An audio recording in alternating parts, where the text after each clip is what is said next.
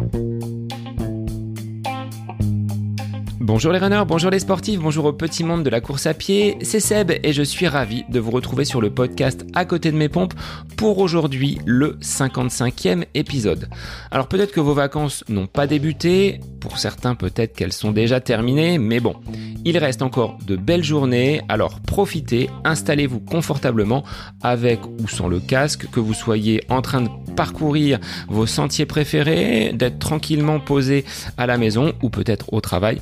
Vous laisse profiter de cet épisode de podcast qui aujourd'hui va nous conduire euh, vers les sommets, vers la nature, puisque mon invité est un ultra trailer. Il s'agit d'Aurélien Collet. Alors son nom vous vous dit peut-être pas grand-chose, mais Aurélien est un ancien vététiste qui a basculé il y a une dizaine d'années dans la compétition et dans le trail un petit peu par hasard, puisqu'il a découvert euh, sa première course en trail à l'occasion bah, d'une compétition qui était organisée à proximité de son domicile. Depuis, il a enchaîné de nombreuses courses, de nombreux podiums, de nombreuses victoires et il a même, pour son premier ultra, réalisé une excellente performance en terminant troisième de la Diagonale des Fous derrière François Daen et Ludovic Pomeray. Membre de la team Oka, Aurélien parcourt aujourd'hui euh, non pas seulement les trails en France, mais également à travers la planète, puisqu'il était aux Canaries euh, au mois de juin dernier, juste au, retour de son trail aux Canaries, nous avons enregistré cet épisode, et il a terminé, donc euh, dimanche dernier, l'UT 4M à la troisième position, donc une course à étapes autour de Grenoble, où il a très très très bien couru. Donc, moi, je vous laisse en compagnie d'Aurélien Collet, un trailer passionné et passionnant pour ce nouvel épisode, le 55e du podcast À côté de mes pompes. Je vous souhaite une belle écoute. Bonjour Aurélien. Bonjour Sébastien. Alors, comment vas-tu après euh, une petite course, une petite escapade aux Canaries pour peut-être ton, ton premier trail de l'année? Euh, c'est vrai, c'est le premier trail de l'année, c'est même le premier trail depuis euh, depuis les Rois maudits en septembre. Euh, bah écoute, j'ai ramené plein de belles images et plein de belles courbatures des Canaries. Alors, je vais te laisser Aurélien te, te, présenter façon état civil et puis ensuite on verra un petit peu ton parcours professionnel avant d'aborder bah, le gros morceau hein, puisque tu es un, un trailer, ultra trailer, bah, parmi les plus performants en France. Hein, je regardais tes stats euh, tout à l'heure, il y a de nombreuses victoires, de nombreux podiums, mais voilà, tu nous en diras plus tout à l'heure. Donc je te laisse te, te présenter. Eh ben, moi, c'est Aurélien Collet. Euh, j'ai, euh, j'ai, j'ai, ben, j'ai déjà 40 ans. Ça, c'est, ça, c'est triste à dire, mais je m'approche des 41. Euh, je suis né en Normandie, à Saint-Lô, euh, dans la Manche. Euh, et maintenant, je vis en, en Île-de-France depuis maintenant 13 ans. Euh, je vis à Bouffémont, en lisière de forêt de Montmorency. Donc ça, ce sera mon, mon terrain de jeu, mon jardin, mon terrain d'entraînement. Et euh, je vis avec euh, Tiffen, Tiffen qui est euh, aussi une, une, très bonne traileuse. Et on a deux enfants, donc Louane qui a 7 ans et Camille, toute neuve, qui a 7 mois. Alors, un jeune, un jeune bébé, comment ça se passe les, les nuits quand on est papa, trailer Ça va, ça se passe bien? Ah, Franchement, c'est une crème, donc on a beaucoup, beaucoup de chance. Alors, au niveau de, de, ta formation professionnelle et de ton métier, qu'est-ce que tu exerces comme, comme profession? Alors je suis prototypiste, euh, c'est pas très commun. Euh, bah, mon parcours, euh, ça a été euh, de faire un. Je savais pas trop en fait, donc euh, bah, je suis parti sur un BEP quand j'étais encore en Normandie, un BEP tourneur fraiseur. Euh, J'aimais tout ce qui était contact manuel et contact mécanique. après, j'ai continué sur un un bac génie méca, un BTS génie méca et un BTS euh, maintenance industrielle. En alternance, tout ça. Euh, ensuite, j'ai bossé en Normandie euh, dans la plasturgie pendant 7 ans, 8 ans. Et ensuite, je suis arrivé en région parisienne, donc dans, la société où je suis actuellement, IER, en tant que proto prototypiste. Donc, c'est une boîte qui fabrique tout ce qui est borne libre service, borne de rechargement de véhicules électriques, des choses comme ça. Très bien. Alors, côté pratique du sport, comment tu étais quand tu étais jeune? Est-ce que tu étais déjà passionné par les, longues distances et par le trail? Ou est-ce que tu as touché à d'autres activités sportives dans ta, plus tendre enfance? Alors dans ma tendre enfance, euh, je connaissais même pas l'existence du trail. Euh, peut-être que c'était les prémices, peut-être ça, ça, n'existait pas. En tout cas, c'était pas médiatisé.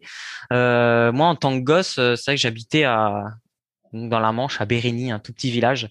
Et avec mes parents, on était au milieu des champs, et c'est vrai que ça m'arrivait de partir des fois des après-midi entières à, aller marcher dans les champs tout seul. bon après, je sais pas si le goût de la balade et des longues sorties viennent de là, mais peut-être. Euh, ensuite, je me suis orienté. Bah, j'ai fait un peu d'athlétisme euh, quand j'étais gosse. J'adorais le javelot. Je sais pas pourquoi. J'avais un bon bras droite. Pourtant, j'avais pas du tout de gabarit, mais j'avais un bon un bon lancer. Euh, ensuite, j'ai fait du karaté pendant quatre ans. du handball pendant quatre ans. c'est toujours ce bras droite qui m'a aidé. J'étais un bon lanceur, mais pas vraiment le gabarit du, du handballeur. Hein. Et, euh, et, ensuite, j'ai fait du pas mal de VTT avant de me mettre au, au trail. Donc au trail euh, depuis 2010-2011 quand je suis arrivé en région parisienne finalement. Oui, c'est ce que j'allais demander. C'est une pratique assez euh, assez récente de ton côté, avec un gabarit euh, bah, qui t'a permis peut-être dès le début de, de performer. Enfin, l'habitude peut-être avec le VTT de de ce sport d'endurance. Est-ce que ça t'a finalement aidé dans ton approche du trail et ta et ta découverte de cette nouvelle discipline? Euh, je sais pas si ça m'a aidé. Après, avec le vélo, euh, il y a forcément un, un bon cardio euh, qui qui suit, euh, mais j'ai quand même eu du mal à me mettre à la course à pied parce que, enfin, j'ai eu beaucoup de mal les premières années à monter en distance. Je bridais à 15-20 km. Après, c'était vraiment compliqué. Euh, J'avais essayé de passer sur 30 une fois, ça a été, j'étais au bout de ma vie. Et c'est pas du tout, c'est pas du tout la même approche que le vélo. Le vélo, on peut rester des heures sur la selle et sans trop trop euh, sans trop trop souffrir finalement. Euh, la course à pied, faut vraiment y aller euh, crescendo et, et, avec parcimonie, je dirais. Et comment tu l'as découvert cette cette nouvelle discipline qui est le trail et qui aujourd'hui bah, ton, activité on va dire principale puisque tu es athlète professionnel on va dire comment c'est venu? C'est quelque chose de fortuit ou c'est vraiment ce déménagement vers la région parisienne qui t'a contraint peut-être d'abandonner le, VTT pour basculer sur, euh, sur la course à pied et le trail alors euh, ouais, la région parisienne il est vraiment pour quelque chose. Euh, enfin venant de la campagne et la Normandie, quand je suis arrivé en, région parisienne au milieu des immeubles, là j'ai, bah faut être sincère, j'ai flippé. Hein. J'avais vraiment pas envie d'être là. Et puis au premier endroit où je suis arrivé, au de mon balcon, je voyais un massif forestier tout au loin là-bas. Euh, donc j'ai été voir. Euh, et puis euh, bah, j'ai fait pas mal de VTT au début dans ce massif. Et ensuite l'hiver, toujours je, faisais des mini footings, disons, d'entretien, un peu comme tous les cyclistes. Et puis bah, j'en faisais de plus en plus. Et ben il y a un hiver où j'ai pris du plaisir et je me suis mis à courir plus que d'accoutumé. Et bah, finalement j'ai pas arrêté de courir. Est-ce que tu te souviens d'un premier dossard? Est-ce qu'il est venu rapidement ou est-ce que tu as expérimenté d'abord une pratique un petit peu solo avant de peut-être te lancer sur euh, une course officielle? Euh, non, il est venu assez rapidement finalement parce que bah, c'était la course de mon village, euh, là, où j'habite maintenant à, à Bouffémont. Et il y avait donc ce fameux maxi cross euh, qui existait déjà à l'époque, euh, avant que j'y arrive, avant que, que je reprenne le regard. Euh, C'était un, un, petit 15 km euh, en deux boucles, un truc, un truc assez, enfin on va dire assez simple. Maintenant, je dirais c'était assez simple. À l'époque, c'était un exploit. Et j'avais pris le départ, ouais, j'avais pris le départ avec mon chien, je me rappelle. Et on était parti parce que je courais tout le temps avec lui et on était parti comme deux balles. Euh, je sais plus ma place. Je, crois que je le gagne. Je, sais même plus en fait. Et ça a été ouais, ça a été un peu le déclic. C'était la première compétition que j'ai fait. Et donc ensuite, tu as monté euh, crescendo, même si tu disais avoir euh, bloqué un petit peu sur des distances un petit peu plus longues. Qu'est-ce que tu as pris goût Qu'est-ce que tu as aimé dans ces, portions de, trail qui te rappelaient peut-être un petit peu le VTT, mais comment tu as pu monter crescendo et arriver à bah, de telles distances aujourd'hui, puisque ton dernier trail à Tenerife, c'était 105 km. Donc on est bien loin des, des 15 km de cette première course à Bouffémont. Ouais, j'ai eu du mal à monter euh, au début. C'est vrai que pendant 2-3 euh, ans, j'ai plafonné euh, au SMI. voilà, je faisais des, des trails de 20, 25, c'était un exploit. une fois, je me suis tenté sur un 30, j'ai fini en carafe. Et j'ai eu du mal à passer ce petit cap, je sais pas pourquoi. Ben, je pense qu'il y avait une, une adaptation et musculaire et psychologique à faire. Et puis, ben, au bout d'un moment, quand tu arrives à passer ce petit, ce petit cap, tu as un déclic et tu veux, ben, ah, va peut-être faire faire plus. Euh, c'est des défis personnels en fait. Et puis, ben, on en rajoute toujours un petit peu et on va chercher de plus en plus loin jusqu'au jour où tu te retrouves sur un ultra, quoi. Et donc cette découverte de l'ultra, euh, ça a été lequel ton, ton premier ultra, celui sur lequel tu as vraiment expérimenté la, la très très longue distance? Ah bah la Diago, euh, la Diago en 2014, c'était vraiment mon bah d'ailleurs, c'est le, seul 100 miles que j'ai fait, euh, qui en faisait même plus à l'époque parce que c'était une version un peu plus longue en 2014.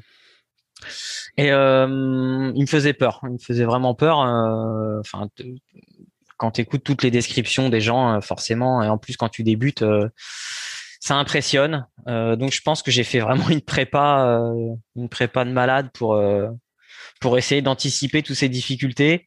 Et bah, il se retrouve que ça, que ça s'est super bien goupillé et, et c'est certainement le plus beau, un des plus beaux souvenirs que j'ai en trail, c'est mon premier ultra.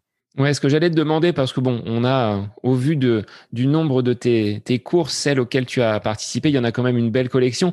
Mais là, celle-ci, tu finis euh, donc troisième, juste derrière euh, Ludovic Pomeray et François Daen. Euh, tu t'attendais pas donc à arriver à cette, euh, à cette position-là et avec un tel classement? Ah non, bah alors là, pas du tout, mais euh, non, non, pas du tout. Euh, moi, en fait, dès le départ, hein, dès le départ, je me suis senti bien. Je me suis retrouvé dans, dans ce groupe de tête avec euh, avec tous les cadors et avec les, les meilleurs réunionnais. Et euh, pour la petite anecdote, je me rappelle qu'on était un un groupe de tête, je sais plus, je dirais euh, peut-être huit coureurs. Et puis il y avait ce journaliste en mobilette là qui nous suivait et qui essayait de, de, de, faire un peu le topo sur la course, il citait le nom de tout le monde. Et, euh, et moi, il me connaissait pas, donc euh, il me donnait que mon que mon dossard. Voilà, c'était un peu la la première course où euh, où je, je, je, figurais en tête de peloton. Et puis euh, la course s'est décantée et, et j'étais resté avec euh, François Daen et Iker Carrera à l'époque en tête euh, pendant des kilomètres et des kilomètres. Ensuite, Iker a pété. Je me suis retrouvé en jusqu'à Silaos en tête avec euh, avec François. Donc ça, c'était un, un souvenir incroyable.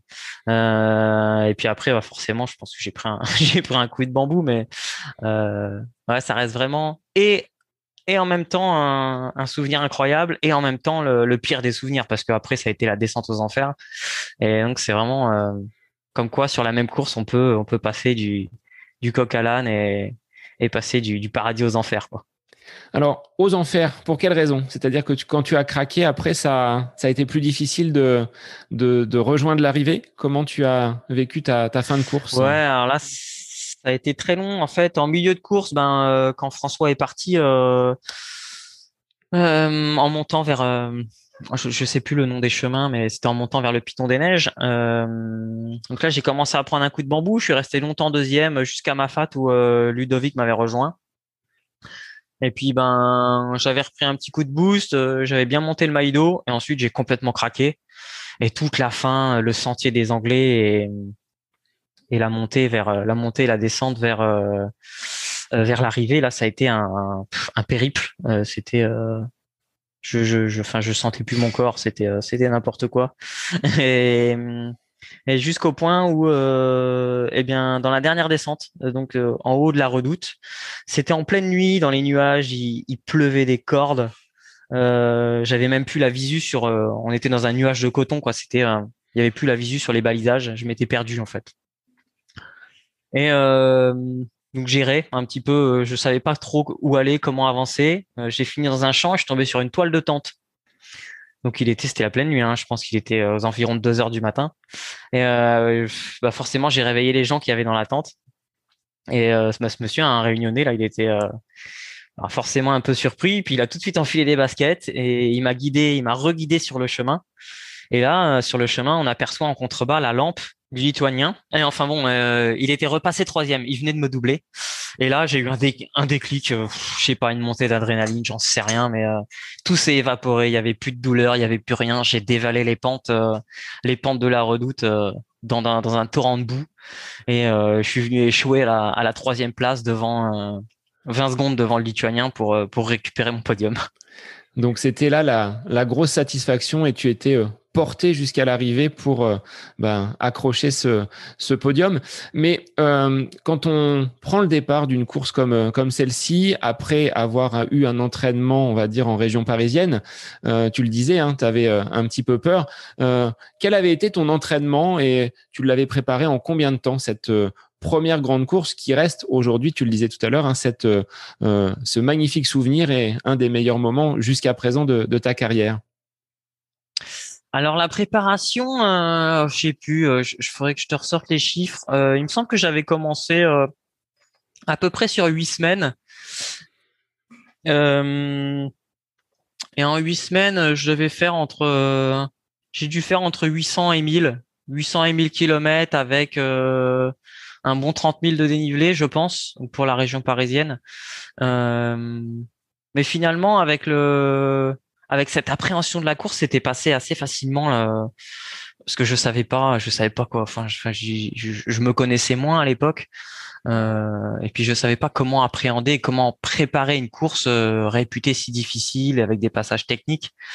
Donc euh, bah, j'ai fait avec les moyens du bord. Hein, et puis euh, avec forcément, il me semble, de mémoire, il y avait eu quelques courses en montagne quand même pour euh, pour un petit peu anticiper et appréhender les descentes, notamment euh, au niveau musculaire, mais ça avait bien fonctionné. J'étais j'étais assez étonné de, en venant du, du plat pays de pouvoir sortir mon épingle du jeu. Et est-ce que tu t'entraînais à l'époque seul ou est-ce que tu étais déjà accompagné, coaché pour préparer cette, cette grande compétition? Ah non, j'ai toujours été seul, hein, même maintenant. Hein, j'ai, jamais eu de coach. Euh, je préfère faire ça au feeling, à l'écoute, et euh, voilà, je cours euh, quand j'ai envie, si j'ai envie, et de la façon dont j'ai envie. J'ai, peur, euh, j'ai peur de. Je, je, suis certain que ce serait efficace hein, de, de, coller des séances euh, un peu plus qualitatives, mais j'ai, pas, enfin voilà, j'ai 40 balais, j'ai pas envie de me taper des des séances un peu obligatoires. J'ai, j'ai peur que ça, ça perde de, de sa saveur. Mais finalement, même si c'est au feeling, même si c'est euh, à l'expérience, ça fonctionne bien. Au vu de tes résultats, de tes euh, classements, de tes chronos, c'est que tu te connais quand même assez bien et tu, attires, tu arrives à tirer euh, bah, vraiment parti et, profit de, ton potentiel. Est-ce que tu en étais conscient avant cette, cette diagonale ou est-ce que ça a été encore plus un révélateur et un déclic pour toi? Ah ouais, complètement, ça a été un révélateur. Euh, c'est normal hein, parce que ben après j'étais entre guillemets jeune coureur, euh, je savais pas, je me connaissais pas, et c'est vrai que maintenant c'est ça aussi le côté intéressant hein. quand on n'a pas de coach, on, on est peut-être plus à l'écoute de soi et on fait, euh, on est obligé de, bah, de s'adapter à nos sensations, à nos envies, et on apprend à se connaître euh, vraiment en profondeur, je pense. Et comment tu as euh, finalement ensuite traverser cette période euh, peut-être d'euphorie, euh, puisque tu partais, euh, tu le disais tout à l'heure, hein, le, le, journaliste qui couvrait l'événement ne te connaissait pas. Euh, sur les courses qui ont suivi, tu étais peut-être un peu plus attendu, un peu plus euh, repéré, puisque tu avais ben, ce, cette troisième place à la diagonale qui, est, qui était autour de ton cou. oui, peut-être. Je je saurais pas trop te dire. Je, euh, ouais, forcément, ben oui, il y a ce mec-là qui a fait troisième, donc euh, t'es peut-être plus attendu sur les courses, mais après, moi, ça m'a pas, j'ai pas eu la sensation euh, que ça m'apporte euh, euh, entre guillemets ni notoriété ni quoi que ce soit. Hein, Diago, euh, c'est une belle réussite personnelle, mais voilà, j'attendais pas, j'attendais pas quelque chose en retour. Hein.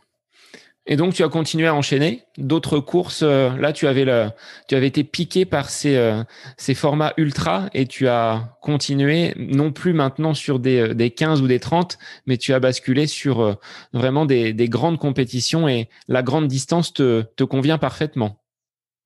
Ouais, je dirais oui ou non. Euh, pour être sincère avec toi, j'ai tellement souffert à la fin de la Diago que euh, j'ai plus jamais refait de 100 miles.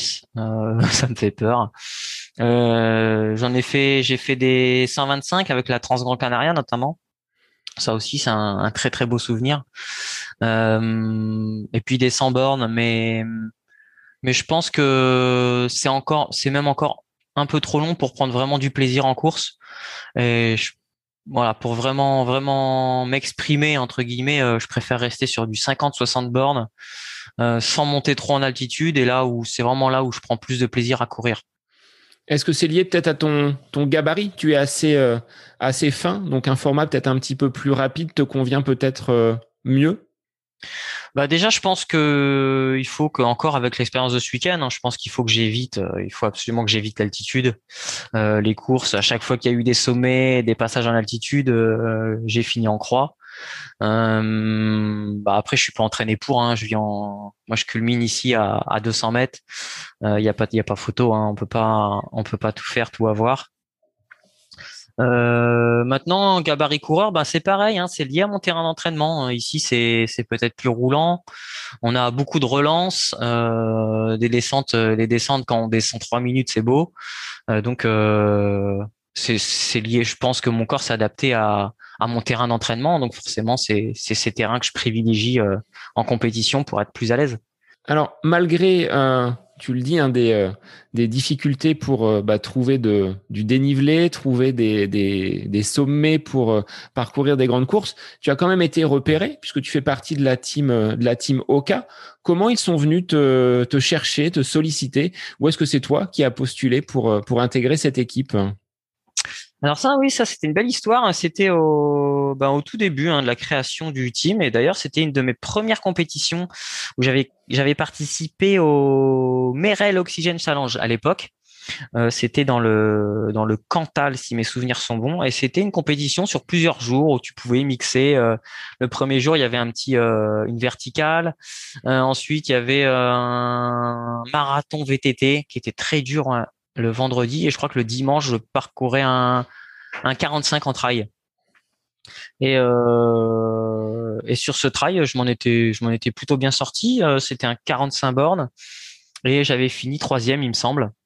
Euh, et ce jour-là, il y avait euh, bah, le créateur de la marque, euh, un des créateurs de la marque euh, Oka, Christophe Bonnet, qui était là en tant que bah, pour représenter pour représenter Oka dans, dans sa petite tente. Là, c'était les tout débuts. Et puis, bah, on avait échangé, on avait sympathisé, et j'étais reparti avec une paire de bah, de Mafat à l'époque, les, les, les premières Mafat. Et voilà, ça a commencé comme ça. Ensuite, on on s'est lié euh, et d'amitié et on a beaucoup échangé sur les produits et pour développer les produits.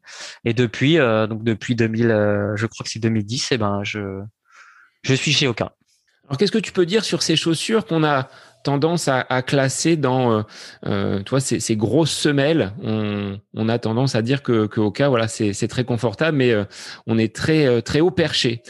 toi qui les utilises au quotidien, qu'est-ce que tu peux nous en dire et comment tu as vu l'évolution de de la marque sur ces sur ces dernières années depuis depuis qu'elles existent? Ah, L'évolution, elle a été énorme, hein, forcément, parce que c'était bah, c'était un, un produit un peu innovant quand même euh, de, oser mettre autant d'amortis sur une sur une chaussure. Euh, après, il y a pas photo, elles ont évolué. Hein. Les premières euh, les premières que j'avais achetées, là, une euh, Gore-Tex, euh, c'était littéralement des paquebots. Euh, elles étaient ni jolies ni ni forcément très très abouties, on va dire. Hein, forcément, c'était c'était les premières. Euh, maintenant, elles ont elles ont tellement évolué que euh, même au niveau, que ce soit au niveau technique et design, euh, je pense que ça en fait une, chaussure une chaussure assez exceptionnelle. Moi, après, je cours que avec ça, donc je dirais que mon mon avis était peut-être un peu tronqué, mais je, je, je pense que j'aurais du mal, une fois que tu as mis un pied dans une Oka, je pense que tu as du mal à passer autre chose, à, à goûter autre chose, quoi le l'amorti, le, le, confort. Euh, surtout pour les gens qui bornent beaucoup, je pense que c'est c'est quand même primordial. Hein. Maintenant, il y a des suspensions sur les, les, les voitures, euh, ça doit pas être pour rien. Et tu participes à l'évolution justement, à l'amélioration de ces produits avec ton regard de, coureur euh, donc euh, longue distance. Est-ce qu'il t'intègre dans les processus de, développement, d'amélioration de, ces, de ces différents modèles? Ouais, complètement. Ben surtout au début. Hein. Au début, on avait quand même quand Oka était encore à Annecy, était encore je dirais, avec une étiquette euh, française. Euh, et Christophe, Christophe Aubonnet, euh, qui s'occupait du développement, on était, on était quand même assez, assez liés pour faire des, des retours produits.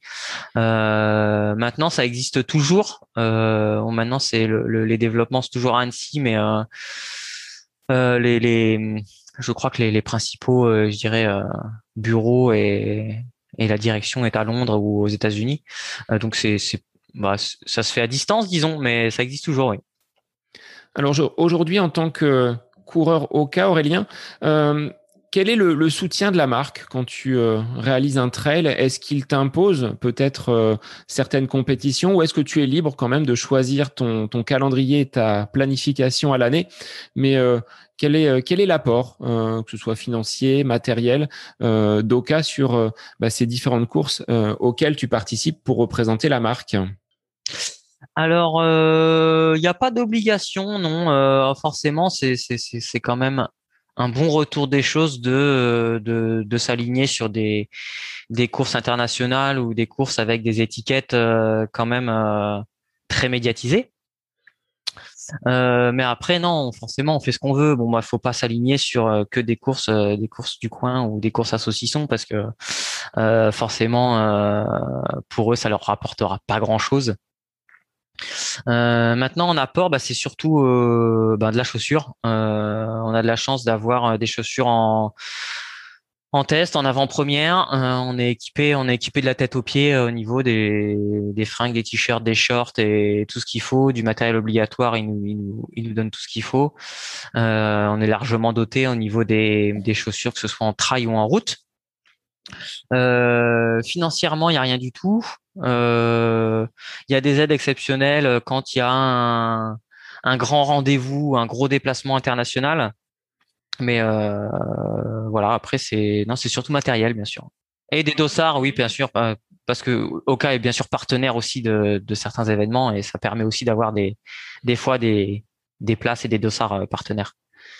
Alors, comment tu construis ta, saison finalement? Vu que tu n'as pas d'entraîneur, c'est toi qui euh, organise, tu es ton propre manager pour euh, définir quel sera ton, objectif de l'année. Euh, est-ce qu'il y en a un? Est-ce qu'il y en a plusieurs? Est-ce que tu intègres des, courses intermédiaires? Comment ça se passe concrètement? Alors là, ça, ça a toujours été un problème pour moi. Hein. J'ai toujours tardé à faire mes calendriers. c'est quelque chose qui me gave un peu il y a tellement de choix, tellement de choses à faire que j'ai du mal à prendre des décisions finalement, et ça se fait toujours un peu sur le tard. Euh, j'essaie de ne pas trop caser de long parce que, enfin, je, pense que ça puise vraiment euh, dans le corps et j'essaie de pas faire que du long. Euh, et puis comme je te disais tout à l'heure, j'aime bien les courses, enfin voilà, un, 40, un 50 bornes où il y a un peu plus de vitesse, un peu plus de, de panache. Euh, maintenant, dans la construction de la saison, euh, bah, pour cette année, il y a eu euh, bah, Tenerife, là, d'où je reviens, mais ça, ça a été un petit peu décidé au dernier moment. C'était mon pote Pierre et, Lucas, Lucas Papi, le, le méga ultra trailer. on en avait discuté à la maison et, je me suis laissé convaincre et je me suis laissé embarquer. Et puis en juillet, ce sera l'UT4M. Ça, c'est une course un peu de cœur parce que j'y suis depuis le début.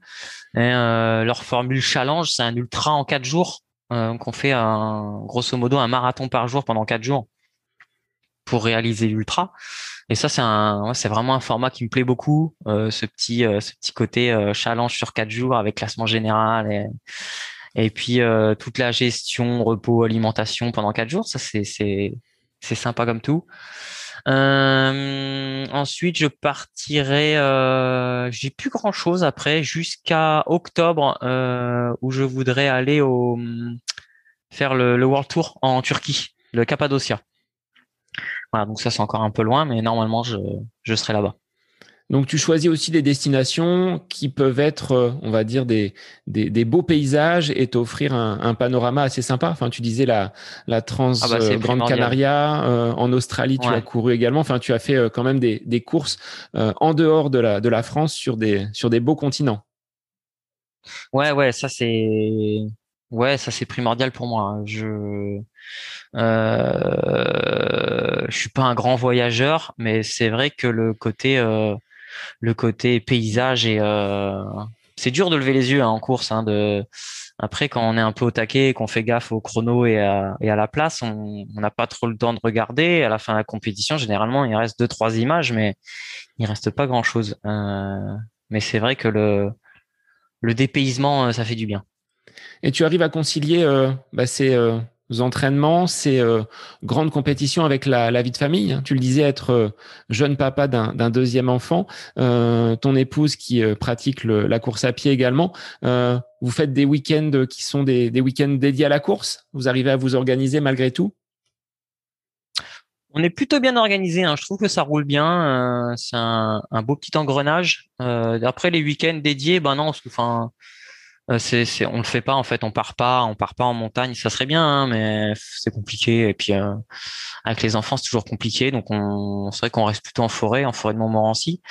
Euh, mais on arrive, on s'organise, on s'organise. On, elle court beaucoup aussi, donc euh, voilà, c'est donnant donnant. Et puis on arrive à, on arrive quand même à faire des beaux volumes horaires. Et puis ben en semaine, en semaine, moi je pratique beaucoup le euh, le basket taf et le vélo taf. Donc euh, ça, permet aussi de, pallier un petit peu à, ce, manque de temps et à remplir, la journée euh, sportivement. Donc là, tu es un peu plus sur le bitume. Quand tu es sur du, basket taf, il n'y a pas forcément. Donc c'est de courir de ton domicile jusqu'à ton lieu de travail et le soir, on revient par, le, même mode de transport, à savoir les, baskets. Donc là, c'est pas les chaussures de trail qui sont mises à l'honneur. Alors j'ai la chance d'avoir un petit bout de forêt. Euh, j'ai la forêt. Il faut que je traverse la forêt. Après, euh, bon, j'avoue que je prends pas le plus direct. Hein. Généralement, je me rallonge un peu. Et j'ai des belles pistes, des belles pistes gravillonnées. Donc euh, ouais, effectivement, c'est roulant. Il n'y a pas photo, mais ça fait du bien aussi. Hein. Ça change. En termes d'entraînement, ça représente combien? Tu fais combien de, de séances? Quel volume? Est-ce que c'est euh, là aussi euh, quelque chose que tu réalises euh, au feeling sans un plan d'entraînement vraiment bien, bien cadré? Est-ce que tu pratiques voilà, des séances de façon régulière ou est-ce que tu te laisses un petit peu porter par, par tes envies? Euh, ouais, je me laisse porter par mes envies. bah, cette année, ça a été un peu spécial parce que alors je sais pas, dû au manque de compétition, peut-être j'avais envie de courir. Euh, j'avais beaucoup d'envie de courir. Et puis euh, bah, j'ai organisé aussi un petit off là sur le, Maxi Cross parce que Maxi Cross a forcément été annulé. J'ai organisé un petit off et puis ça ça a fait euh, ça a fait parler et puis il y a beaucoup de gens qui sont venus participer. J'ai essayé d'accompagner un maximum de personnes donc ça m'a fait borner pas mal. Et finalement cette année j'ai j'ai un gros volume d'entraînement euh, avec un beau volume de dénivelé. Donc euh, c'était des semaines. Euh, moi j'ai passé quelques semaines à 200, 220 bornes, à 6, 8000 par semaine. et finalement ça s'est vraiment bien passé. Après je dirais que sur une période plus compétitive, euh, c'est beaucoup moins régulier parce que ben il y a les périodes de repos et les périodes de courbature et de récupération et, et ça peut ça peut varier énormément tu arrives à t'accorder quand même des périodes euh, off, c'est-à-dire euh, sans course à pied, euh, cette fameuse coupure. Est-ce que dans un agenda d'ultra trailer, c'est quelque chose que l'on doit caser pour, bah, tu le disais, reposer peut-être le, corps? Ouais, je, moi j'en tiens pas compte de cette coupure. c'est le corps qui décide. Il y a des moments où si j'ai plus envie de courir, ben je prends le vélo et puis je vais peut-être faire un peu plus de vélo ou je vais ça va se calmer naturellement finalement et puis l'envie va revenir et puis ça va reborner derrière et je pense que quand on sait s'écouter et il faut s'écouter d'ailleurs euh, ça se fait naturellement en fait. Il faut pas se forcer. Euh, si la tête ou le corps a besoin d'une pause il va savoir te le dire. Il faut savoir l'écouter l'entendre et ça se fait ça se fait naturellement et pendant cette période de, de Covid, de confinement, euh, en off, tu me disais euh, bah, l'avoir plutôt bien vécu. Euh, c'est pas le cas de tout le monde, mais qu'est-ce que tu as fait pendant ces, euh, ces longues semaines en étant à la maison? Alors ouais, bon bah c'est un peu égoïste de dire ça, mais moi je l'ai, vraiment bien vécu cette cette période. Donc moi j'étais pas éligible au télétravail, donc j'ai eu du chômage. Donc c'est vrai que ben l'année dernière, hein, au mois de mars avril, euh, c'était les vacances à la maison. bon j'ai la chance de, de, vivre en lisière de forêt et d'avoir un beau jardin, donc ça je pense que c'est un gros gros plus par rapport à certains. comme beaucoup, le home trainer a chauffé il a beaucoup beaucoup chauffé même. J'ai beaucoup pédalé. Euh, et puis euh, j'ai fait pas mal de musculation aussi, euh, musculation, renfort. je pense que ça a été ça a été bénéfique pour après parce que ça permet quand même de d'établir de bonnes bases solides pour la, reprise de la course à pied. Et voilà, finalement c'est passé très vite, très bien. La météo elle était magique et puis ça a aussi permis de, de, de passer des grands moments en famille avec les enfants. Et ça, c'est des choses qu'on peut pas faire euh, sur une semaine, euh, je dirais, euh, normale de travail où on rentre, il faut manger, laver tout le monde et se coucher. Là, on a vraiment profité des journées. On a passé des journées à s'éclater dans la piscine ou dans le trampoline avec les enfants. Et, et ça, c'était vraiment, vraiment cool. Et donc, ça ressort finalement aujourd'hui sur tes euh, sur tes résultats, sur tes euh, dernières euh, compétitions, d'avoir profité finalement de, de, cette période pour peut-être te renforcer déjà au niveau au niveau musculaire, mais aussi de, de ne pas avoir de, de pression, pas d'objectif et de profiter de la famille. Ça, ça a été salutaire pour toi sur cette cette période du printemps dernier. Ouais, ça a été. Moi, c'est vraiment une période que j'ai bien que j'ai bien appréciée. Hein.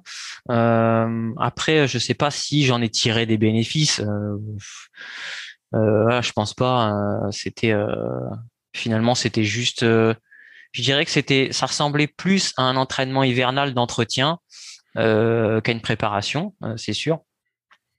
Mais après, je pense que ça, ça a ni apporté bénéfice, euh, ni, euh, euh, je pense pas être descendu en niveau. Je, roulais fort. Euh, quand j'ai repris, quand, quand les routes ont ouvert, j'avais un, un, beau niveau de vélo, mais après la course à pied, c'est vite revenu. Hein.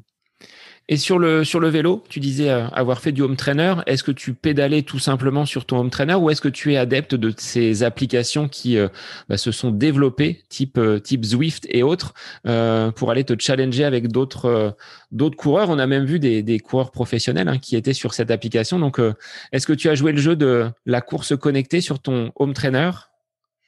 Ah ouais, à mort, à mort. Swift, il a, je l'ai désingué, il a fumé.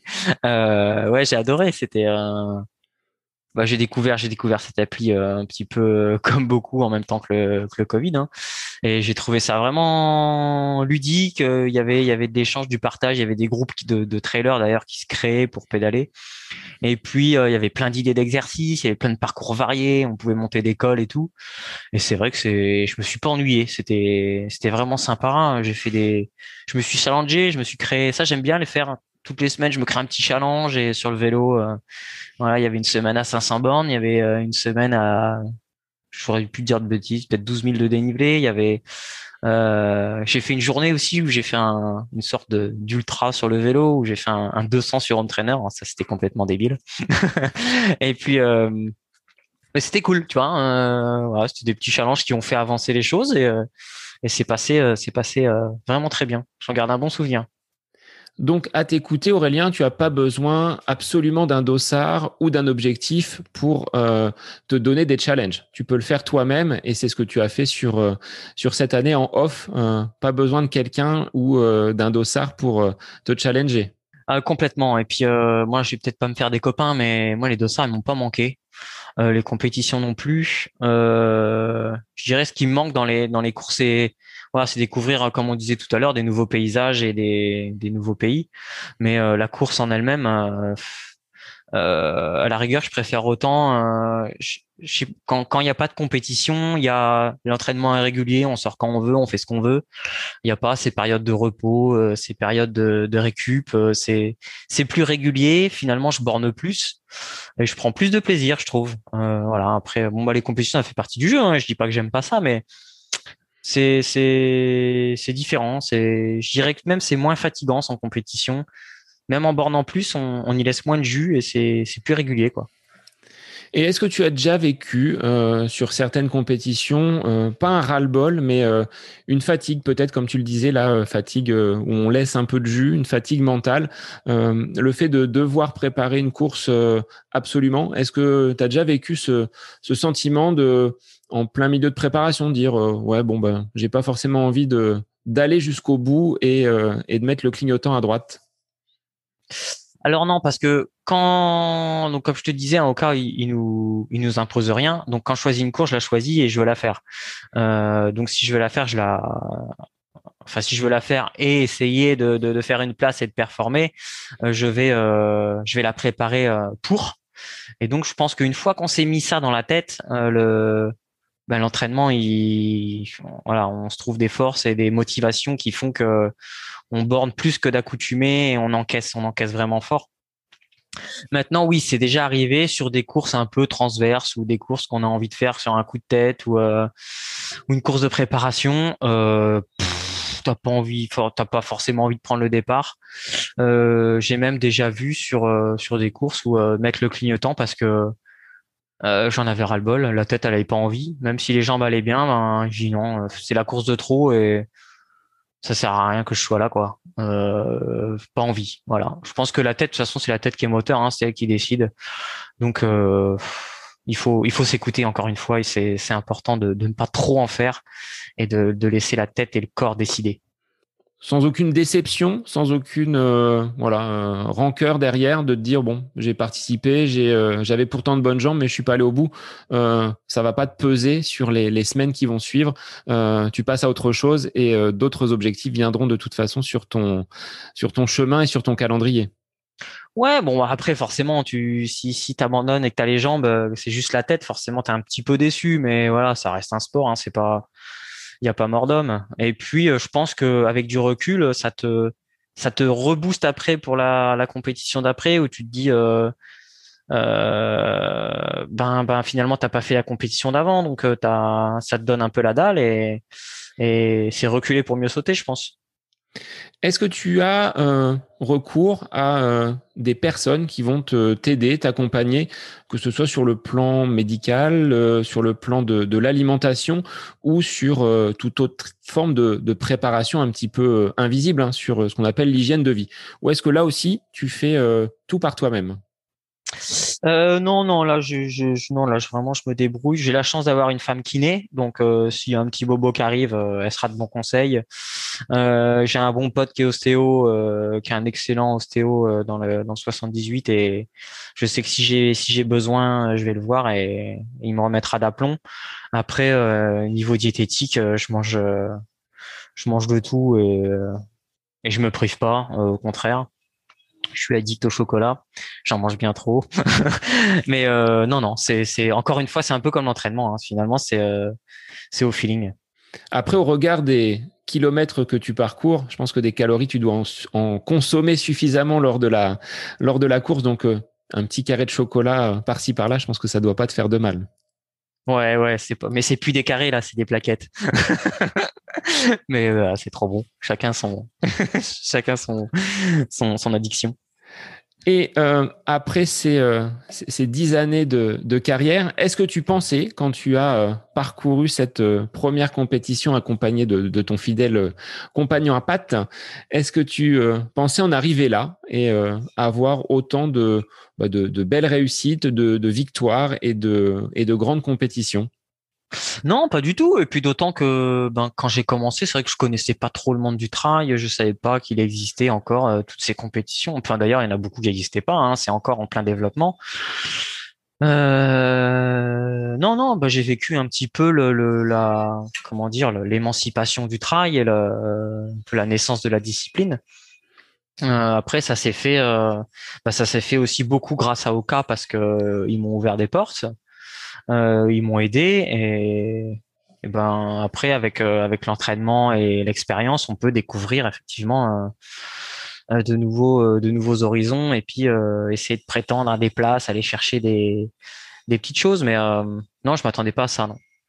Et quel serait finalement le, le, trait de ta personnalité que tu as découvert et que tu ignorais quand tu as débuté cette pratique du trail? Est-ce que c'est des choses qui euh, euh, sont venues naturellement ou est-ce que tu dis tiens, je pensais pas être capable d'être aussi euh, peut-être résistant, d'être aussi tenace ou est-ce que c'était déjà en toi de par ton éducation, de par ton vécu et, et, ta, et ta personnalité à la base? Alors moi, ce qui m'étonne à chaque fois, c'est comme je te disais tout à l'heure, quand on a un objectif en tête, la façon dont le l'esprit et le corps se transcendent pour pour se préparer à cet événement. Euh, les volumes, les volumes d'entraînement et les rythmes d'entraînement sont montent vraiment crescendo et je suis toujours surpris par euh, comment le corps et l'esprit peut encaisser ces volumes en vue de en vue du préparation d'un objectif. Euh, ça, je le connaissais pas avant. Je l'ai découvert, je l'ai découvert euh, ben quand j'ai préparé la réunion. Hein. Mais mais c'est vrai que maintenant, quand je sais que j'ai un grand événement, ben je me je me repose là-dessus et je sais que voilà quand quand je vais arriver à 8-10 semaines de l'échéance, euh, ça va commencer à s'enclencher et, et ça se fait. Euh, voilà, on, on, pense, on pense pas qu'à ça, c'est pas vrai, mais euh, ça devient moteur. Et qu'il pleuve, qu'il vente, qu'on soit fatigué ou pas, euh, on y va et c'est comme ça qu'on on progresse, on franchit un cap jusqu'à jusqu'à la course. Alors, vous êtes euh, donc euh, nombreux à pratiquer le trail. Toi, tu le pratiques donc euh, de façon quasiment professionnelle. c'est pas pour autant que ça te génère des, revenus. Il faut travailler à côté. comment tu perçois justement cette vision de, de votre sport, c'est-à-dire que ça reste des grandes compétitions, vous réalisez euh, des, des, performances exceptionnelles, mais sur le plan euh, médiatique, ça reste quand même un petit peu, euh, un petit peu la peau de chagrin. Ah ouais, là tu l'as dit, c'est la peau de chagrin. Oui, bien sûr, il faut travailler. Hein. Je pense que il doit pas y avoir beaucoup de mecs en France, et même dans le monde, qui vivent du trail. Il y a, il y a, il y a, les, il y a, y a les, les crans, les crans élites, quoi, forcément, mais euh, non, ça génère pas de revenus, euh, c'est sûr. Euh, de temps en temps, on gagne un saucisson ou une bouteille de champagne, donc ça c'est quand même pas trop mal. Ou du chocolat. Ouais, du chocolat, c'est rare le chocolat, faut, faut, faut, le dire aux organisateurs. De quoi on parlait ah Oui, le, le, après effectivement, je pense que bah, comme comme on disait, ça c'est quelque chose d'assez récent encore. Le trail, c'est en pleine en pleine croissance. Il y a des grosses marques qui se mettent dedans avec des budgets euh, assez énormes. Euh, mais le c'est vrai que les coureurs élites euh, euh peut-être bien. Enfin, moi, je me trouve très bien doté matériellement. après. c'est peut-être compliqué de générer des revenus forcément, mais on a l'impression qu'il y a un décalage entre et l'effort et l'effort fourni, euh, comme sur un ultra, on passe 20 heures dans la montagne, euh, et la récompense. Euh, bon ben, je pense que les, les, mecs qui arrivent à gagner du ultra, ils méritent, ils méritent plus. et après, au niveau des marques, c'est un marché, un marché florissant, et peut-être que effectivement euh, les, les, les, coureurs élites, ils mériteraient, euh, ils mériteraient plus de, de reconnaissance euh, financière à ce niveau-là. C'est des beaux, c'est des beaux catalogues, hein, les mecs. Enfin, je pense qu'ils sont surtout ceux qui ont une belle notoriété au niveau des réseaux sociaux. Je pense que ça, ça rapporte énormément aux marques. Euh, bon, maintenant, après, c'est, c'est leur politique, hein, donc c'est je sais pas, c'est pas, c'est pas, c'est pas à moi de juger, c'est compliqué. Et puis moi, je pense que j'ai les beaux jours, ils sont derrière maintenant. C'est, je, je, j'en tirerai plus rien. Mais pour les nouvelles générations, ouais, je pense que ce serait sympa de, de réussir à, à augmenter un petit peu ce, ce, ce point sur, sur les revenus et les, et les sponsors sur la visibilité, on va dire médiatique, euh, quelqu'un qui va gagner euh, l'UTMB, on va pas forcément le, voir en, tête des, journaux télé et de, la presse euh, spécialisée. Ça doit être frustrant quand même parfois quand on a parcouru, comme tu le dis, des heures à travers la montagne ou réalisé de, très belles performances, de ne pas être forcément mis à l'honneur, alors que des sports un petit peu plus populaires vont l'être de façon quasi permanente. Ouais, moi ça c'est un truc qui me Hein. Je te dirais que je suis bon. On va, on va directement parler du foot, mais euh, moi je suis absolument pas foot. Euh, je, je, comprends pas, euh, je comprends pas ces écarts qu'il y a. Euh, oui, un mec, un mec, un mec qui gagne, qui gagne un ultra, qui gagne un UTMB, il devrait faire, il devrait faire la une du journal télévisé. Enfin, on va en parler, quoi. Hein. Euh, je comprends pas que, je sais pas. Oui, c'est une question, c'est une question de communication une question de, bah, c'est pareil, hein, c'est derrière. Il faut que ça génère euh, de la télé, de la pub, euh, des revenus euh, pour qu'on en parle. Donc peut-être que le travail est en train de monter. Hein. Ça, c'est en, train d'arriver. C'est un peu lent, mais c'est en train d'arriver. ça n'atteindra jamais les l'audience qu'on peut avoir sur un, terrain de foot, mais ça mérite. après, c'est quand même des sports qui sont durs à suivre pour les médias ils vont pas suivre 24 heures avec une caméra à courir derrière l'homme de tête, mais euh, ça fait des, en plus ça fait des très très belles images. Je pense que c'est dommage. Ouais, moi je suis, c'est quelque chose qui me, je suis déçu pour ça et j'espère que ça changera. Comment tu vois l'évolution de ton sport dans les, euh, dans les années à venir Toi qui as euh, déjà une, une dizaine d'années de, pratique derrière toi, euh, est-ce que tu vois une professionnalisation un peu plus, un peu plus grande? Le trail aujourd'hui, c'est accessible à, à toute personne qui débute et on pourra en parler justement tout à l'heure dans le côté un petit peu actu. Comment tu, tu perçois cet engouement des nouveaux coureurs pour, pour le trail? Alors, comment je perçois l'évolution du trail euh, Ça a changé, hein, il n'y a pas photo. Euh, moi, ce que je vois surtout, c'est la multiplication des organisations. Il y en a énormément, il y en a plusieurs chaque week-end. Faire des choix, c'est compliqué. Il y en a plusieurs par région chaque week-end. Euh, je sais pas si c'est pas trop. Euh, bien sûr, le, le, nombre de coureurs monte, mais est-ce que au niveau des organisations, euh, se marcher dessus comme ça, c'est c'est pas forcément gagnant-gagnant. Euh, maintenant, au niveau de la professionnalisation du trail, je je sais pas si ça va beaucoup évoluer parce qu'avec les réseaux sociaux, on se rend compte qu'il y a beaucoup de c'est pas péjoratif hein, ce que je vais te dire, mais de coureurs lambda ou de coureurs du dimanche euh, qui sont très bons sur les réseaux sociaux, euh, qui peuvent être aussi performants sur les réseaux sociaux qu'un élite ou même plus. Euh, et ces gens-là vont rapporter plus à une marque. Euh, enfin, ils vont apporter énormément de visibilité sur euh, sur sur leurs produits. Est-ce qu'une marque a besoin d'un élite? Forcément, alors qu'ils peuvent être représentés par des gens, des coureurs plus occasionnels ou un petit peu plus anonymes finalement. Plus amateurs, oui, tout à fait, mais qui savent communiquer. Ça c'est oui effectivement ça on peut noyer on peut noyer euh, on peut noyer les élites euh, un peu dans une masse dans une masse sur les réseaux euh, qui font que ça les décrédibilise. Donc finalement, est-ce qu'il vaut mieux pas regarder euh, d'abord les, les profils euh, des réseaux sociaux avant de regarder le, le classement? Si on est une marque, c'est ce que tu euh, c'est ce que tu tends justement à, à montrer. Et cette évolution-là ne va pas forcément vers une mise en valeur encore supplémentaire des, des personnes qui sont les élites de votre de votre sport. Ah mais il n'y a pas photo. Je pense que euh, les marques, elles regardent, elles regardent les réseaux sociaux et puis ben forcément elles ont raison. Hein. Elles, leur but c'est de vendre hein, derrière.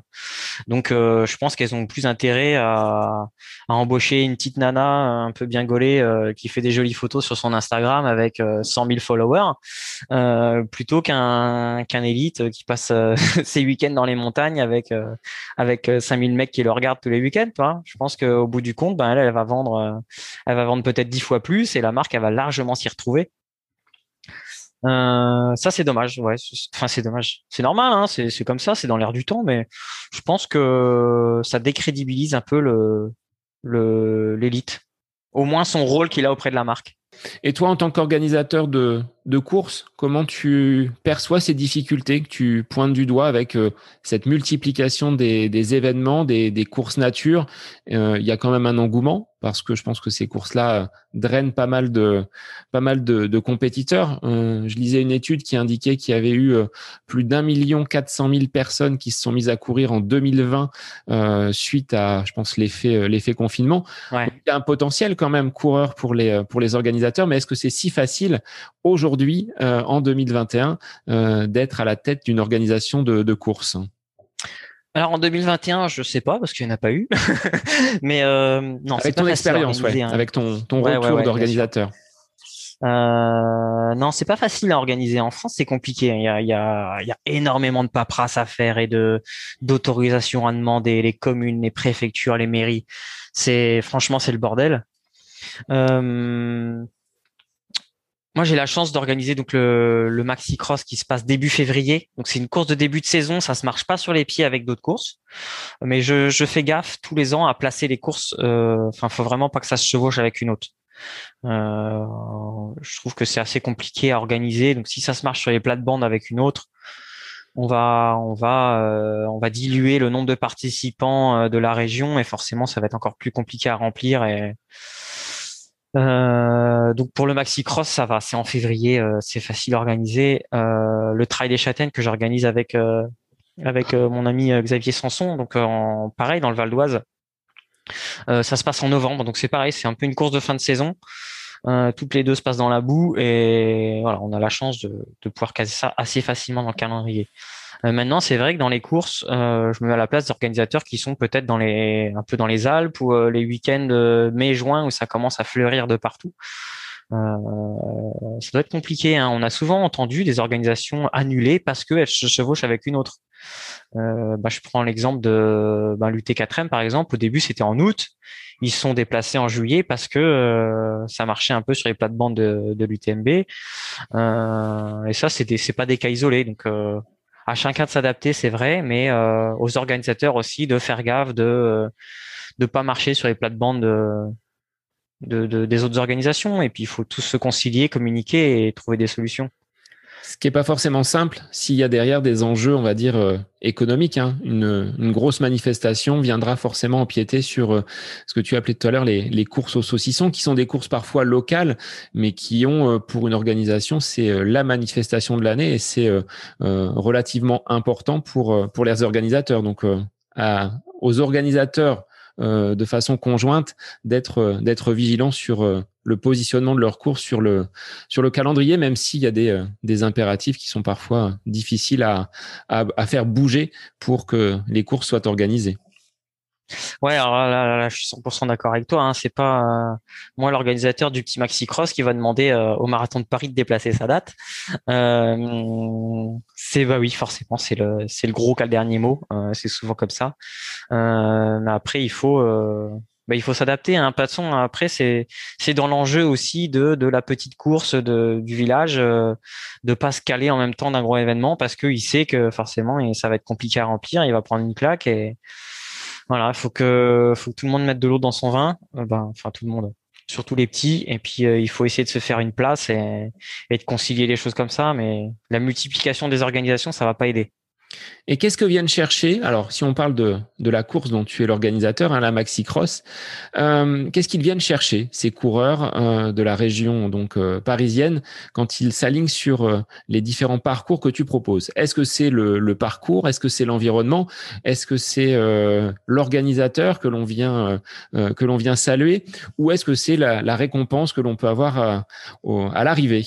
Quels sont les, les, paramètres qui, selon toi, drainent les, coureurs vers, euh, ta course, la maxi cross alors là, je dirais qu'il y a vraiment tous les profils parce que le maxi cross c'est une course de début de saison. Donc euh, voilà, les, les, gars ils ont un peu envie de reprendre et de remettre un dossard et de, de voir un peu ce qui va après l'hiver. Euh, le maxi cross il offre des beaux parcours. Euh, c'est pas pour euh, envoyer des fleurs, hein. on a quand même sur le sur le 40 bornes on a 1008 de dénivelé. Pour la région parisienne c'est très propre. Euh, donc les, les, les, trailers viennent chercher ça aussi, la, la difficulté du parcours. Euh, donc pour rappel, il y a un 10, il y a un 27 et il y a un 42 et tout bah, c'est trois trois parcours assez assez accidentés. Et au, au mois de février il y a la boue. Euh, ça ça facilite pas les choses et les parcours sont sont d'autant plus durs. Euh, les conditions sont souvent froides et bien humides et bien pluvieuses. C'est des conditions assez difficiles. Et j'ai toujours mis un point d'honneur à faire et un beau parcours et des beaux ravitaillements et un beau ravitaillement d'arrivée. Et ça, je pense que c'est euh, voilà, c'est tout simple, mais c'est ce que les gens recherchent quand, quand ils ont une bonne satisfaction d'avoir d'avoir crapahuté en forêt sur un beau parcours et euh, un, un, bon petit gueuleton à l'arrivée. Je pense que déjà ça remplit euh, ça remplit la, la, satisfaction des gens euh, à 80%. Et donc, tu as été d'abord coureur sur cette, euh, sur cette course. Et aujourd'hui, tu en as pris les, les, commandes. Comment ça s'est euh, comment ça s'est passé? Tu as apporté ton expérience de, de trailer et d'ultra trailer à ce comité d'organisation? Alors, euh, ouais, c'est bah, quand je suis arrivé, euh, quand je suis arrivé sur Bouffémont, hein, donc la première année, comme je te disais, j'ai fait la course avec mon avec mon chien. Et puis, bah, l'année d'après, je leur ai proposé de, je leur ai proposé de donner un coup de main pour, euh, bah, pour organiser un petit peu les choses et puis refaire un, un vrai parcours de travail qui ne soit pas en boucle et quelque, un tracé un peu plus, un peu plus intéressant. Et puis l'année d'après, bah, ça avait bien fonctionné. Euh, donc j'avais proposé à la mairie de, enfin c'est l'association des sports de la mairie hein, qui s'appelle qui s'appelle l'Office Bouffé Montois des Sports. Je leur ai proposé de, ben, de, de leur donner un coup de main. Euh, L'année d'après ça avait bien fonctionné, on avait doublé le nombre de participants. Euh, ensuite, ils ont l'année d'après, ils ont dit non. Euh, c'est retombé. ils sont retombés à, à 100 partants et ils sont revenus me chercher pour me pour me demander euh, pour me demander de l'aide. Et puis depuis bah, depuis ce jour-là ça ça a pu c'est monté crescendo. Euh, on a monté vraiment des des beaux parcours et des, des belles épreuves. Donc là maintenant c'est monté au, au, marathon. Et on accueille euh, maintenant sur deux jours avec une course de nuit on accueille quand même 3000 participants. Bon là on est au taquet hein, parce que on est quand même limité, ça reste une petite ville Bouffémont. Les infrastructures sont pas énormes et on est au taquet, mais c'est c'est une belle réussite. Et au niveau donc euh, donc de cet euh, investissement que tu as dans cette euh, dans cette course, c'est toi-même qui as réalisé le, parcours et, et ce sont tes terrains d'entraînement finalement. Donc c'est ta patte qui est sur ces différentes traces, ces différents singles que tu as pu justement mettre en place. Ah oui, complètement. Et puis j'ai mis un mis un point d'honneur à, à, démontrer aux, aux trailers euh, d'Île-de-France et des franciliens que ben, c'est possible quand même d'avoir de la bosse dans la région et de pouvoir sortir des trails avec des, des dénivelés un peu conséquents. Et donc euh, voilà, ça a été euh, ça a été ma satisfaction de pouvoir sortir des tracés qui sont maintenant euh, connus et reconnus et qui font euh, voilà qui sont qui sont plébiscités par les par les trailers du coin. Et je pense que c'est pour ça qu'ils viennent aussi nombreux euh, au mois de février. Donc pour la première course de l'année. Alors là pour cette année 2021, elle n'a pas eu lieu. Hein. Ce que tu disais, c'était en, en, off. Donc les parcours étaient euh, peut-être euh, balisés. Il y avait un, une possibilité de. Non. Non, c'était. Euh... Non, non. Donc euh, là, du coup, c'était. Bah non, non, non. Le balisage, bah, c'est compliqué de baliser sur sur plusieurs semaines. et puis, je pense que c'était pas très bien vu par par la région et le département. Euh, donc là, j'ai choisi euh, bah, le, parcours médium, hein, celui de 25 que j'ai un petit peu modelé pour éviter les parties euh, les parties bitume et les parties villes. Et euh, bah, le but, c'était de partir. On partait du cœur de la forêt, là, donc du, château de la Chasse, ça s'appelle ici et de réaliser ce parcours. Et via Strava, on pouvait, euh, on pouvait voir les, performances de chacun. Et euh, voilà, les buts, c'est que les gens pouvaient se, se, challenger sur ce sur ce parcours. Donc euh, ça partait d'une inscription, euh, parce que le but c'était quand même de reverser les de reverser des bénéfices à, à l'association que je soutiens avec ma femme depuis depuis maintenant quelques années, qui s'appelle Elise Princesse Courageuse. Donc c'est pour aider les enfants dans les hôpitaux. Euh, et donc, de par cette inscription, les gens pouvaient venir participer autant de fois qu'ils veulent au off et améliorer leur, euh, leur temps. D'ailleurs, ça s'est clôturé hier, hein, le, le, ça s'est clôturé le, le 7 juin, non, le 6 juin, pardon. Euh, et le but, ben voilà, donc euh, il y a un classement qui en découle et euh, ben chaque personne repartira avec euh, son petit diplôme, les petits goodies et son trophée, son trophée un peu éco-responsable pour marquer le coup. et puis, ben, ça a permis surtout d'animer un petit peu d'animer le, Val d'Oise et le et la forêt de Montmorency en, gardant en gardant le, maxi cross en lumière sur cette année un peu un peu bizarre. Alors, est-ce que toi-même tu as euh, tenté l'expérience du maxi cross et tu as laissé ta trace sur sur Strava? Ah bah bien sûr, moi j'ai pris un malin plaisir à, à, accompagner les accompagner tous ceux qui me demandaient parce que c'est quand même une trace de 25 km. Donc euh, ben c'est pas forcément euh, facile à suivre sur euh, sur un GPS, une montre ou un téléphone. Hein. Donc euh, c'est vrai que dès que je pouvais, j'accompagnais les gens. on se donnait un rendez-vous et puis on partait on partait en groupe ou même avec, avec des mecs tout seuls. Hein. Et puis c'était vraiment chouette parce que bah, souvent, ça, on papote, on papote, et puis les kilomètres passent, et puis plus les mecs veulent aller vite, et puis ils veulent battre leur record, et puis euh, voilà, trois quarts du temps, ça se finit en compète, et les mecs ils, ils finissent à bloc et, euh, et euh, le, le cœur en carafe pour essayer de battre leur chrono. Et finalement, à chaque fois, c'était une mini compétition parce que le, ben, les mecs ils voulaient faire de mieux en mieux et puis battre leurs copains ou améliorer leur record. Donc euh, j'ai rencontré vraiment beaucoup de gens, euh, plein de profils différents, des niveaux, euh, vraiment plein de niveaux différents. c'était c'était vraiment chouette. Moi, c'est un c'est un truc qui m'a beaucoup plu ce off. Et puis on a bon, on a pu aussi créer des groupes ben, avec les plus costauds de la région. Hein. Des fois, ça ça a tourné très très fort. Et, beau souvenir, beau souvenir, ouais. Beau souvenir et du coup, belle session d'entraînement aussi. Donc ça a bonifié finalement ton euh, ta période sans compétition. Il y en avait quand même qui, qui ressemblaient, on va dire, à de à de vrais euh, à de vrais challenges avec de, de vrais dossards, même si c'était euh, pour là en off pour cette année. Ah ouais ouais complètement. Il y avait il y avait vraiment des des sessions où ça avait un goût de où ça avait un goût de compétition. Hein. D'ailleurs le chrono, bah, on a descendu le chrono quand même assez bas. Hein. C'est un le off, il faisait 20, quasiment 26 avec 1150, euh, donc on a réussi à le passer euh, en 1h57. Et euh, avec Thomas Thomas Thomas Balabo qui est un coureur de, du team outdoor là. Et c'était bon, on s'est mis on s'est mis on s'est mis taqué pendant deux heures et c'était vraiment vraiment esprit course quoi. Donc ça reste des, des bons souvenirs. J'ai bien aimé ce format. Alors Aurélien, tout à l'heure, tu évoquais donc le, le, réseau social Strava, qui est un réseau social de sportifs. On a parlé des autres réseaux sociaux type euh, Facebook et Instagram tout à l'heure.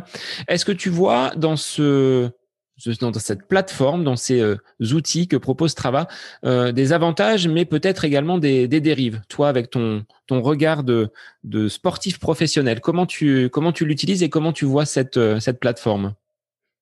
Ouais, voilà. Donc euh, Strava, c'est vraiment un, réseau 100% sportif et euh, alors déjà, il y a le partage, le partage des sorties, euh, le partage des entraînements, les types d'entraînements. Euh, on peut quand même découvrir pas mal de parcours et de profils de sportifs différents. Euh, il y a toute cette euh, cette notion de segment, de challenge euh, que Strava partage, qui est super intéressant, je trouve. Et moi, d'ailleurs, je, je bosse beaucoup là-dessus parce que je suis vraiment pas, je suis vraiment pas un, un, un mec qui fait des, des, du fractionné ou du qui va me faire mal sur une piste. Tu vois, je préfère jouer avec des segments, par exemple, me programmer un parcours avec des segments et jouer dessus. Euh, moi, c'est vraiment un truc. En plus, j'ai la chance d'être bêta-testeur pour Strava, donc euh, je peux euh, essayer un peu, un peu leur apporter des retours d'expérience dessus pour améliorer l'application. Euh, tracer des parcours, leur, système de tracer de parcours est super intuitif et, bien foutu. Donc non, moi je suis, vraiment addict à ce, ce réseau. Donc tu conseillerais quand même aux coureurs de, de se placer. S'il y avait un réseau social, ce serait ce réseau social de, de sportifs, même si, enfin, pour l'avoir expérimenté, euh, ça peut parfois, quand on est dans la, dans la comparaison, tu vois, avec d'autres, euh, ça peut être euh, peut-être un peu négatif parce qu'on veut aller essayer de, de, de chasser peut-être le, le record du, du copain ou regarder un petit peu ce que les autres ont fait. Mais si on l'utilise avec, on va dire, avec raison, c'est comme tu le disais, un, un, outil assez, assez intéressant entre sportifs, effectivement. Ah oui, complètement. Moi, je pense que. Mais après, aller chasser le record du copain, c'est pas, c'est pas forcément négatif, hein, d'aller se frotter un peu aux autres. Euh... Après, bien sûr, il faut pas, c'est pas parce que lui il a fait 100 bandes que toi tu dois faire 110 bornes, mais euh, il faut rester euh, toute raison gardée et rester à son niveau, et rester humble, je pense. Mais euh, aller jouer, aller jouer sur des segments d'un kilomètre ou de 500 mètres, euh, c'est cool. Tu défies les copains, tu ah, tu te moques un peu de lui euh, ou pas s'il t'a battu d'ailleurs. Mais euh, il faut s'en servir avec un, avec raison et intelligence, comme tu dis. Mais je pense que c'est un très très bon outil de ben, et de partage euh, et de et s'en servir aussi pour l'entraînement. Alors justement cette surenchère, tu disais c'est pas parce qu'on a fait 100 euh, que euh, va faire 110 euh, pour dépasser le copain. Je voulais avoir ton avis sur bah, ces incidents tragiques qui se sont passés en Chine où on constate un petit peu la pas la surenchère mais tu vois on est toujours dans du dans du plus plus plus et cet accident donc sur un, trail survenu donc sur ce pays du, soleil levant bah, nous montre que pratiquer le trail il faut quand même avoir du matériel et bah, tenir compte des, conditions météo. Quel a été ton, ton accueil de cette, de cette nouvelle euh, tristement euh, euh, tragique pour, pour ce sport? Moi, je t'avoue, quand j'ai appris ça ben, dans, les, dans les médias, je suis, vraiment tombé sur le cul, quoi, parce que c'est ben, c'est une grosse claque, ouais, d'apprendre ça, parce que bon, après le trait, ça, ça reste quand même une, grande famille, tu vois. On, partage une passion, donc forcément, on se sent, on se sent touché. Euh, d'autant que ben il y avait euh, euh, il y avait des, bah, des, mecs quand même avec une notoriété dans le trail qui ont, été qui ont été hélas touchés et que j'avais côtoyé sur des courses donc ça fait ça fait un peu bizarre après il y a pas photo voilà la nature elle gagnera toujours hein. Là, je pense qu'ils ont eu des, ils ont eu des conditions tellement extrêmes que tu aurais pu avoir une doudoune et un bonnet. Euh, je pense, je pense pas que, je pense pas que ça, ça arrange grand chose.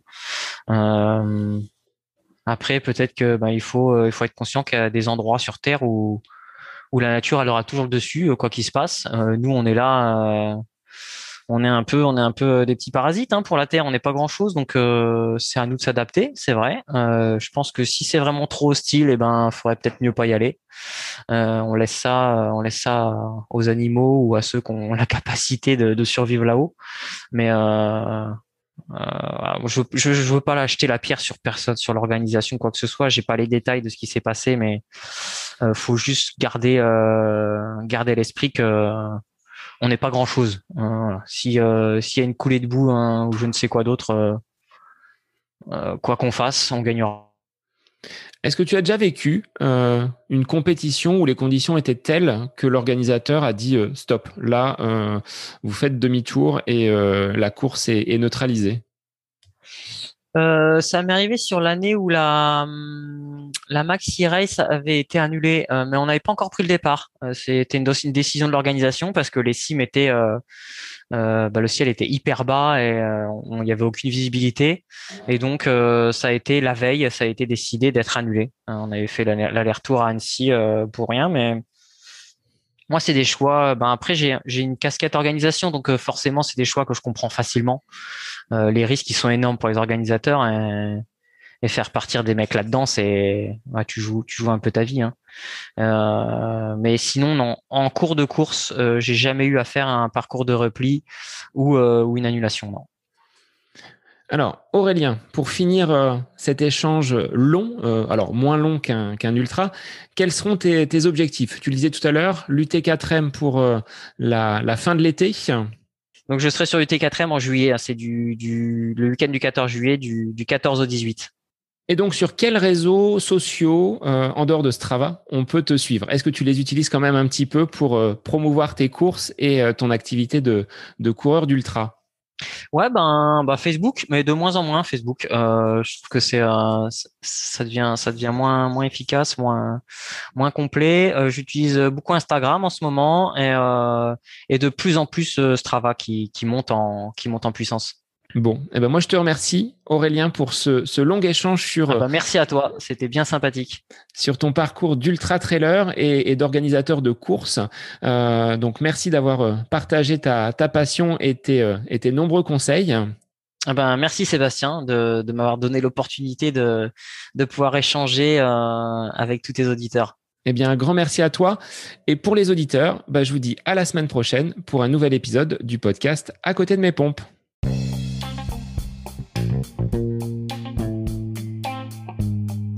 J'espère que cet épisode avec invité vous aura plu. Je vous remercie infiniment de votre écoute. pour euh, faire remonter le podcast dans les classements, je vous invite à laissez une petite évaluation sur Apple Podcast, 5 étoiles, un petit commentaire, ça me fera énormément plaisir et vous permettrez au podcast d'être remonté, diffusé, euh, déployé sur euh, ces différentes plateformes de façon euh, bah, plus importante encore qu'il n'est actuellement. Et puis je vous invite à me retrouver sur les différents réseaux, hein, Facebook, Instagram. Laissez votre petit message, votre commentaire, ça me fait plaisir d'échanger avec vous. Si vous avez des questions, si vous voulez voilà échanger sur quelconque sujet en lien avec la course à pied, mais pas que, parce que le sport c'est une philosophie de vie et c'est une passion qui nous anime de façon commune, donc n'hésitez pas à venir échanger avec moi. Sur ce, je vous souhaite une bonne fin de semaine, un bon week-end et je vous dis à la semaine prochaine pour un nouvel épisode du podcast à côté de mes pompes.